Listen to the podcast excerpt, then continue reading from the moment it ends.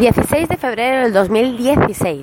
Mi nombre es Mercedes García de la Barrera y estás escuchando un episodio más, el episodio número 37 si no me equivoco, de Emprendiendo desde casa, el podcast con el que aprenderás a crear y desarrollar tu propio negocio desde cero, basándote siempre en mi amplia experiencia en conseguirlo.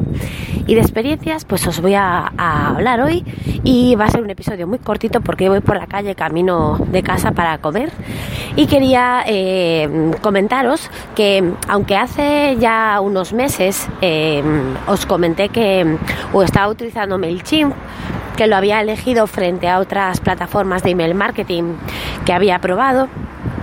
Pues estoy eh, ahora mismo cambiando eh, todas mis listas, mis boletines y mis formularios para utilizar MailPoet. El motivo por el que voy a empezar a utilizar MailPoet, bueno, son varios. En primer lugar, eh, MailChimp, eh, como sabéis, es una, es una empresa americana, no tiene eh, aquí ningún tipo de servidores eh, para alojar nuestras bases de datos. Y pues según las normas que tenemos hoy en día en España, nuestras bases de datos deben de estar alojadas en servidores españoles o no, europeos me parece que son, sí, europeos. Y MailChimp no cumple con esta condición no es la no es la el motivo principal, pero sí que es un motivo que he tenido en cuenta. El segundo motivo es eh, el gran coste eh, mensual que me supone a mí esta plataforma, puesto que yo estoy pagando cerca de 50 dólares mensuales y realmente creo que no le saco tanto partido como para pagar ese dinero. Eh, PayPoet eh, tiene una suscripción gratuita, hasta 2.000 contactos.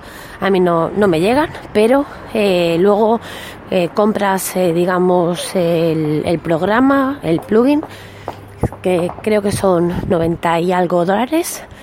lo compras una sola vez y luego se renueva cada año y ahí tienes, digamos ya todo no gratis, pero muy barato si utilizas, por ejemplo, plataformas como Mandrill, que es súper económico para el volumen de correos electrónicos que yo estoy enviando, creo que igual Mandrill por 10 o 15 euros al, al mes eh, sería suficiente y podría tener seguir manteniendo el mismo volumen de envíos que estoy ahora mismo eh, teniendo con Mailchimp, pagando en Mailchimp, como os comento, unos 50 dólares. Eh, luego, otro, otro motivo, pues estoy viendo que, eh, bueno, MailChimp es una plataforma súper, súper, súper mega completa, muy completa y a veces un poco hasta complicada de utilizar. Y yo no le saco todo el partido que debería la plataforma. Es una plataforma que realmente te permite hacer virguerías, tanto en lo que es autoresponder como en lo que son boletines. Pero yo realmente es que no necesito tantísima virguería. Entonces estoy pagando por algo que, realmente no, no le estoy sacando el provecho que debería. Y bueno, recortar costes es algo siempre importante, sobre todo cuando estás pagando por algo que, que no estás aprovechando. Mi, lo que yo estoy buscando es eh, una manera de recoger emails de posibles contactos, de leads o de personas que se suscriban a mis boletines, dependiendo de, la página que sea y dependiendo del formulario de, que sea. Y, simplemente pues enviarle a lo mejor un email de bienvenida automático o una serie de, de email programados de autoresponder o enviarle boletines de noticias o boletines de con el resumen de mis últimos artículos del blog y es algo que puedo hacer de manera perfecta, o sea, perfectamente con MailPoet sin tener que, que bueno, que gastar tanto dinero con MailChimp. Así es que nada, voy a, apostar por MailPoet. Eh, estoy ahora mismo, como os comento, cambiando los formularios. Y, y bueno, que ya os iré comentando cómo me va con, esta plataforma. Aprovecho también, ahora que me queda, que estoy esperando aquí un semáforo a, ver si se pone en verde, pues aprovecho también para deciros que eh, ya he terminado mi cambio eh, de servidor, ya estoy completamente en web empresa. Al final, aparte yo, bueno, os había comentado que me había cogido el, servidor de 7 gigas porque, bueno, ocupaba bastante la cosmética de Elin, ocupa prácticamente 5 gigas, pero eh, al final, pues una vez que he subido todo y que he utilizado su plataforma para para mm, digamos eh, optimizar las imágenes de las webs pues se me han quedado eh, los casi 6 gigas, 5 gigas y pico que, estaba utilizando, se me han quedado en 2 y algo. Así es que he bajado en casi 3 prácticamente.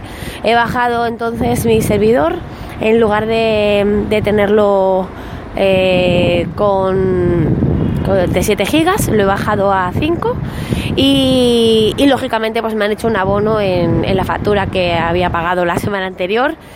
O sea que muy muy bien por, por eso a Web Empresa Deciros que además la atención al cliente ha sido estupenda. Eh, cualquier problemita que he tenido, porque alguno ha surgido, me lo han eh, resuelto al momento.